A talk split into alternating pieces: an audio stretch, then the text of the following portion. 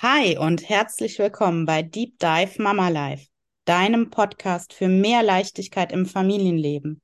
Schön, dass du da bist. Und wie schön, dass du da bist zu unserer allerletzten Mini-Special-Folge. Jeden Tag ein kleiner Podcast.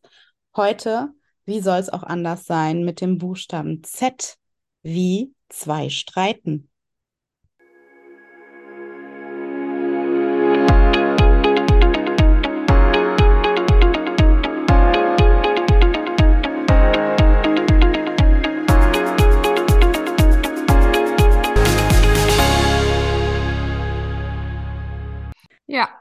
Zwei streiten. Wer streitet, könnte man jetzt fragen.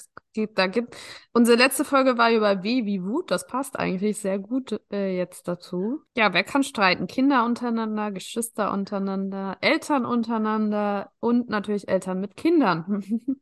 gibt es viele äh, Kombinationsmöglichkeiten. Genau.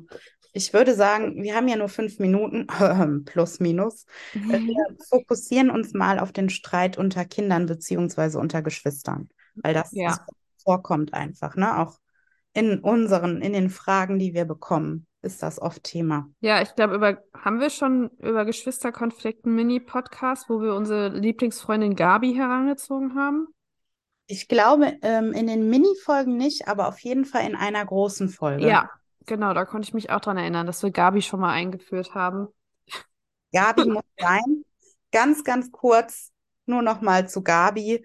Es ist ja so, wenn wir unser erstes Kind bekommen, wir Eltern, haben wir quasi eine dreiecksförmige Beziehung mit unserem Kind. Ne? An den beiden unteren Enden Mama und Papa oben auf der Spitze. Das Kind, das erste Kind. Und auch das ist eine Liebesbeziehung und auch das hat bestimmte Strukturen und Eigenheiten, ähm, Rituale, Gewohnheiten. So. Wenn jetzt aber noch ein Kind dazukommt, ist diese Dreiecksbeziehung passé, die ist kaputt, die gibt es nicht mehr. Und das ist für das Kind natürlich ein großer Schock, ne? Weil die gewohnten Strukturen und ähm, gewohnten Dinge so einfach nicht mehr da sind. Wer ist stattdessen da? Die Gabi. Ne? Gabi, das, die hilft uns ein bisschen, diesen Perspektivwechsel greifbar zu machen. Stell dir einfach mal vor, du kommst nach Hause und auf dem Sofa sitzt Gabi, eine Frau, und dein Mann sagt, so Schatz, das ist jetzt Gabi, die habe ich mitgebracht, die wohnt jetzt hier. Die musst du bitte nett finden, das ist ganz wichtig. Die haben wir uns ja schließlich ausgesucht. Du wolltest die auch irgendwie, habe ich mal gehört. Und Gabi schläft jetzt auch in deinem Bett. Gabi hat auch deinen alten Mantel an, weil den ziehst du eh nicht mehr an. Und deinen Lippenstift habe ich dir auch gegeben, weil der ihr einfach besser steht. Und jetzt sei bitte nett zu Gabi. Und Gabi darf auch ganz viel Zeit mit mir verbringen und Gabi wird ganz viel gekuschelt, weil die braucht das. Die ist ja jetzt hier noch neu. Genau. Und so könnte man das ewig weiter ausführen, bis wirklich ins Paradoxe hinein. Aber der Punkt ist, glaube ich, klar. Für das Kind ist ein neues Gesch äh, Geschwisterchen erstmal einfach ein Super-GAU. Ja, Und dass es da zu Streit kommt, auch ne, wenn das weiter voranschreitet, nicht nur im ersten Jahr, ist völlig klar. Und dafür Ja. lohnt es sich erstmal Verständnis aufzubringen.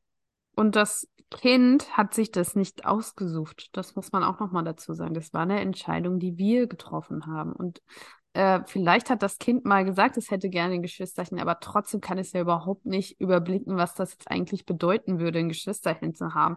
Genau. Das möchte vielleicht in dem Moment ein Spielkamerad haben und sagt, es hätte gerne ein Geschwisterchen. Aber was das wirklich bedeutet, ist dem Kind ja überhaupt nicht klar. Eben. Ich kann es nicht absehen.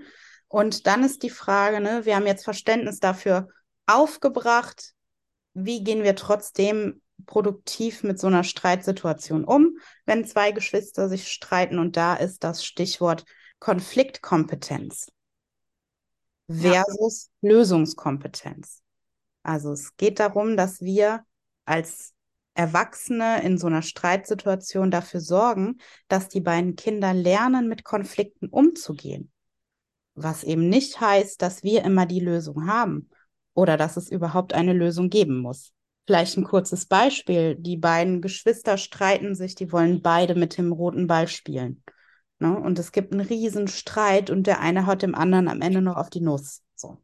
Und dann müssen wir natürlich dazwischen gehen, ne? Als Feuerwehr erstmal Ja. schauen, kann, damit sich keiner verletzt, hat sich jemand wehgetan, um da erstmal diese Eskalationsspirale auch zu unterbrechen und zu schauen, sind alle unversehrt. So. Genau. Was machen wir dann? Dann bringen wir Ruhe rein. Am besten setzen sich alle hin, wenn das da schon emotional möglich ist. Ansonsten später. Ne? Wir warten und dann nutzen wir aber die Gelegenheit und fragen erstmal nach, was ist das Problem? Das ist total wichtig, diese Frage. Für uns ist das zwar Ja. offensichtlich, ne? Aha, die wo- Max und Moritz wollen beide den roten Ball, aber wichtig ist, dass die Kinder das selbst formulieren, damit die da diese Kompetenz entwickeln, Probleme zu erkennen und zu benennen. Was ist Ja. eigentlich das Problem? Ne? Ja, und manchmal ist es auch so, dass das Problem für die Kinder ein ganz anderes ist als das, was wir als Problem ansehen. Ne? Ja, weil wir bekommen ja auch nicht immer alles mit, ne? Genau. Oder der eine sieht was anderes als Problem an als der andere. Also da ist schon mal der erste, die erste Sortierungsaufgabe bei uns, herauszustellen, was ist das Problem. Und wenn wir das gemacht haben, geht's an den Lösungsprozess, dass wir die Kinder je nach Alter auch mit einbeziehen und befragen, was habt ihr denn für eine Idee? Was können wir jetzt machen? Ja, das finde ich nochmal viel wichtiger, oder nicht viel wichtiger, aber genauso, ich finde es einfach wichtig, dass äh, wir ähm, nicht immer Schiedsrichter spielen. Also wir neigen ja dazu, Schiedsrichter zu spielen, zu sagen, so, du bist schuld daran, du hast deinen Bruder gehauen und deswegen gibt es jetzt diesen Konflikt und deswegen kriegt dein Bruder jetzt den Ball. Aber das ist nicht unsere Aufgabe als Eltern. Wir müssen nicht ständig Schiedsrichter spielen, sondern wir können mit den Kindern erarbeiten, was ist das Problem und dann können wir sie bei einer Lösungsfindung unterstützen. Und das Stichwort ist unterstützen und nicht vorgeben. Genau. Und nochmal so als letzter Quick-Tipp, weil dann müssen wir, glaube ich, aufhören. Schlagt euch bitte nicht auf die Seite von einem Kind. Das kann nie gut gehen. Ja, und das heizt auch eventuell nochmal Geschwisterkonflikte an. Genau. So, Charlotte, das war's mit unserem Special. Ach, herrje. 23 Mini-Folgen. Was sagst du denn dazu? Haben wir gut gemeistert, würde ich sagen. Auf jeden Fall. Ja, wir hoffen, es hat euch gefallen, das Special. Und ähm, ihr konntet was mitnehmen, gerade heute oder auch bei den anderen Folgen. Blättert gern nochmal durch. Ihr könnt die ja auch immer wieder hören. Das ist ja das Schöne. Genau, Und ich muss sagen, ich freue mich aber auch wieder auf die nächste richtige große ich auch. Wenn ihr eine Frage für uns habt in Bezug auf euren Familienalltag, auf die Situation mit eurem Kind, mit eurem Partner, ähm, im Hinblick auf die Kindererziehung, dann schreibt uns doch bitte oder kommentiert direkt hier unter dem Podcast. Selbstverständlich anonymisieren wir alles und wir freuen uns total, da wieder weiterzuarbeiten. Genau. Bis Dann dann. bis dann, ciao.